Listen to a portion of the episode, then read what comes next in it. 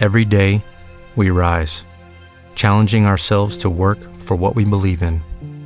At U.S. Border Patrol, protecting our borders is more than a job, it's a calling. Agents answer the call, working together to keep our country and communities safe. If you are ready for a new mission, join U.S. Border Patrol and go beyond. Learn more at cbp.gov/careers. Proteccionismo y libre cambio en Estados Unidos. El éxito no fue la obra de una mano invisible. En 1865, mientras la Triple Alianza anunciaba la próxima destrucción de Paraguay, el general Ulises Grant celebraba en Appomattox la rendición del general Robert Lee. La guerra de secesión concluía con la victoria de los centros industriales del norte, proteccionistas a carta cabal, sobre los plantadores librecambistas de algodón y tabaco en el sur. La guerra que sellaría el destino colonial de América Latina nacía al mismo tiempo que concluía la guerra que hizo posible la consolidación de los Estados Unidos como potencial mundial. Convertido poco después en presidente de los Estados Unidos, Grant afirmó, Durante siglos Inglaterra ha confiado en la protección, la ha llevado hasta sus extremos, y ha obtenido de ello resultados satisfactorios. No cabe duda que debe su fuerza presente a este sistema. Después de dos siglos, Inglaterra ha encontrado conveniente adoptar el comercio libre porque piensa que ya la protección no puede ofrecerle nada. Muy bien. Entonces, caballeros, mi conocimiento de mi país me conduce a creer que dentro de doscientos años, cuando América haya obtenido de la protección todo lo que la protección puede ofrecer, adoptará también el libre comercio. Dos siglos y medio antes, el adolescente capitalismo inglés había trasladado a las colonias del norte de América sus hombres, sus capitales, sus formas de vida y sus impulsos y proyectos. Las trece colonias, válvulas de salida para la población europea excedente, aprovecharon rápidamente el handicap que les daba la pobreza de su suelo y su subsuelo, y generaron desde temprano una conciencia industrializadora que la metrópoli dejó crecer sin mayores problemas. En 1631, los recién llegados colonos de Boston echaron al mar una balandra de 30 toneladas, Blessing of the Bay, construida por ellos, y desde entonces la industria naviera cobró un asombroso impulso. El roble blanco, abundante en los bosques, daba buena madera para las planchas profundas y los armazones interiores de los barcos. De pino se hacían la cubierta, los baupreses y los mástiles. Massachusetts otorgaba subvenciones a la producción del cáñamo para los cordeles y las sogas, y también estimulaba la fabricación local de las lonas y los velámenes. Al norte y al sur de Boston, los prósperos astilleros cubrieron las costas. Los gobiernos de las colonias otorgaban subvenciones y premios a las manufacturas de todo tipo. Se promovía con incentivos el cultivo del lino y la producción de lana, materias primas para los tejidos de hilo crudo, que si bien no resultaban demasiado elegantes, eran resistentes y eran nacionales. Para explotar los yacimientos de hierro de Lane, surgió el primer horno de fundición en 1643. Al poco tiempo ya Massachusetts abastecía de hierro a toda la región. Como los estímulos a la producción textil no parecían suficientes, esta colonia optó por la coacción. En 1655 dictó una ley que ordenaba que cada familia tuviese, bajo la amenaza de penas graves, por lo menos un hilandero en continua e intensa actividad. Cada condado de Virginia estaba obligado en esa misma época a seleccionar niños para instruirlos en la manufactura textil. Al mismo tiempo se prohibía la exportación de los cueros para que se convirtieran fronteras adentro en botas, correas y monturas. Las desventajas con que tiene que luchar la industria colonial proceden de cualquier parte menos de la política colonial inglesa, dice Kirkland. Por el contrario, las dificultades de comunicación hacían que la legislación prohibitiva perdiera casi toda su fuerza a tres mil millas de distancia y favorecían la tendencia al autoabastecimiento. Las colonias del norte no enviaban a Inglaterra plata ni oro ni azúcar, y en cambio sus necesidades de consumo provocaban un exceso de importaciones que era preciso contrarrestar de alguna manera. No eran intensas las relaciones comerciales a través del mar. resultaba imprescindible desarrollar las manufacturas locales para sobrevivir. En el siglo XVIII, Inglaterra prestaba todavía tan escasa atención a sus colonias del norte que no impedía que se transfirieran a sus talleres las técnicas metropolitanas más avanzadas en un proceso real que desmentía las prohibiciones de papel del pacto colonial. Este no era el caso, por cierto, de las colonias latinoamericanas que proporcionaban el aire, el agua y la sal al capitalismo ascendente en Europa y podían nutrir con largueza el consumo lujoso de sus clases dominantes, importando desde ultramar las manufacturas más finas y más caras. Las únicas actividades expansivas eran en América Latina las que se orientaban a la exportación. Y así fue también en los siglos siguientes. Los intereses económicos y políticos de la burguesía minera o terrateniente no coincidían nunca con la necesidad de un desarrollo económico hacia adentro, y los comerciantes no estaban ligados al Nuevo Mundo en mayor medida que a los mercados extranjeros de los metales y alimentos que vendían y a las fuentes extranjeras de los artículos manufacturados que compraban. Cuando declaró su independencia, la población norteamericana equivalía en cantidad a la de Brasil. La metrópoli portuguesa, tan subdesarrollada como la española, exportaba su subdesarrollo a la colonia.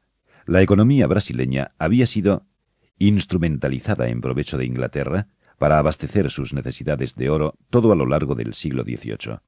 La estructura de clases de la colonia reflejaba esta función proveedora. La clase dominante de Brasil no estaba formada, a diferencia de la de los Estados Unidos, por los granjeros, los fabricantes, emprendedores y los comerciantes internos. Los principales intérpretes de los ideales de las clases dominantes en ambos países, Alexander Hamilton y el vizconde de Cairú, expresan claramente la diferencia entre una y otra. Ambos habían sido discípulos en Inglaterra de Adam Smith. Sin embargo, mientras Hamilton se había transformado en un paladín de la industrialización y promovía el estímulo y la protección del Estado a la manufactura nacional, Cairú creía en la mano invisible que opera en la magia del liberalismo. Dejad hacer, dejad pasar, dejad vender. Mientras moría el siglo XVIII, los Estados Unidos contaban ya con la segunda flota mercante del mundo, íntegramente formada con barcos construidos en los astilleros nacionales y las fábricas textiles y siderúrgicas estaban en pleno y pujante crecimiento. Poco tiempo después nació la industria de maquinarias. Las fábricas no necesitaban comprar en el extranjero sus bienes de capital. Los fervorosos puritanos del Mayflower habían echado en las campiñas de Nueva Inglaterra las bases de una nación. Sobre el litoral de bahías profundas, a lo largo de los grandes estuarios, una burguesía industrial había prosperado sin detenerse. El tráfico comercial con las Antillas, que incluía la venta de esclavos africanos, desempeñó, como hemos visto en otro capítulo, una función capital en este sentido, pero la hazaña norteamericana no tendría explicación si no hubiera sido animada desde el principio por el más ardiente de los nacionalismos. George Washington lo había aconsejado en su mensaje de adiós. Los Estados Unidos debían seguir una ruta solitaria. Emerson proclamaba en 1837, Hemos escuchado durante demasiado tiempo a las musas refinadas de Europa. Nosotros marcharemos sobre nuestros propios pies, trabajaremos con nuestras propias manos, hablaremos según nuestras propias convicciones. Los fondos públicos ampliaban las dimensiones del mercado interno. El Estado tendía caminos y vías férreas, construía puentes y canales. Nota. El capital del Estado asume el riesgo inicial. La ayuda oficial a los ferrocarriles no solamente facilita la reunión de capitales, sino que además reduce los costos de construcción. En algunos casos, entre otros para las líneas marginales, los fondos públicos hicieron posible la construcción de ferrocarriles que no hubieran podido nacer de otra manera. En otro número de casos, aún más importante, aceleraron la realización de proyectos que la utilización de capitales privados hubiera ciertamente demorado. Fin de la nota. A mediados de siglo, el Estado de Pensilvania participaba en la gestión de más de 150 empresas de economía mixta, además de administrar los 100 millones de dólares invertidos en las empresas públicas. Las operaciones militares de conquista, que arrebataron a México más de la mitad de su superficie, también contribuyeron en gran medida al progreso del país. El Estado no participaba del desarrollo solamente a través de las inversiones de capital y los gastos militares orientados a la expansión. En el norte había empezado a aplicar además un celoso proteccionismo aduanero. Los terratenientes del sur eran, al contrario, librecambistas. La producción de algodón se duplicaba cada diez años, y si bien proporcionaba grandes ingresos comerciales a la nación entera y alimentaba los telares modernos de Massachusetts, dependía sobre todo de los mercados europeos. La aristocracia sureña estaba vinculada en primer término al mercado mundial, al estilo latinoamericano. Del trabajo de sus esclavos provenía el 80% del algodón que usaban las hilanderías europeas. Cuando el norte sumó la abolición de la esclavitud al proteccionismo industrial, la contradicción hizo eclosión en la guerra. El norte y el sur enfrentaban dos mundos en verdad opuestos, dos tiempos históricos diferentes, dos antagónicas concepciones del destino nacional. El siglo XX ganó esta guerra al siglo XIX. Que todo hombre libre cante. El viejo rey algodón está muerto y enterrado. Clamaba un poeta del ejército victorioso. Claude Follen. A partir de la derrota del general Lee, adquirieron un valor sagrado los aranceles aduaneros que se habían elevado durante el conflicto como un medio para conseguir recursos y quedaron en pie para proteger a la industria vencedora. En 1890, el Congreso votó la llamada tarifa McKinley, ultraproteccionista, y la ley Dingley elevó nuevamente los derechos de aduana en 1897. Poco después, los países desarrollados de Europa se vieron a su vez obligados a tender barreras aduaneras ante la irrupción de las manufacturas norteamericanas peligrosamente competitivas. La palabra trust había sido pronunciada por primera vez en 1882. El petróleo, el acero, los alimentos, los ferrocarriles y el tabaco estaban en manos de los monopolios que avanzaban con botas de siete leguas. Nota. El sur se convirtió en una colonia interna de los capitalistas del norte. Después de la guerra, la propaganda por la construcción de hilanderías en las dos Carolinas, Georgia y Alabama, cobró el carácter de una cruzada. Pero este no era el triunfo de una causa moral. Las nuevas industrias no nacían por puro humanitarismo. El sur ofrecía mano de obra menos cara, energía más barata y beneficios altísimos, que a veces llegaban al 75%. Los capitales venían del norte para atar al sur al centro de gravedad del sistema. La industria del tabaco, concentrada en Carolina del Norte, estaba bajo la dependencia directa del Trust Duke, mudado a Nueva Jersey para aprovechar una legislación más favorable. La Tennessee Coal and Iron Company, que explotaba el hierro y el carbón de Alabama, pasó en 1907 al control de la US Steel que desde entonces dispuso de los precios y eliminó así la competencia molesta. A principios de siglo, el ingreso per cápita del sur se había reducido a la mitad en relación con el nivel anterior a la guerra. Fin de la nota. Antes de la guerra de secesión, el general Grant había participado en el despojo de México.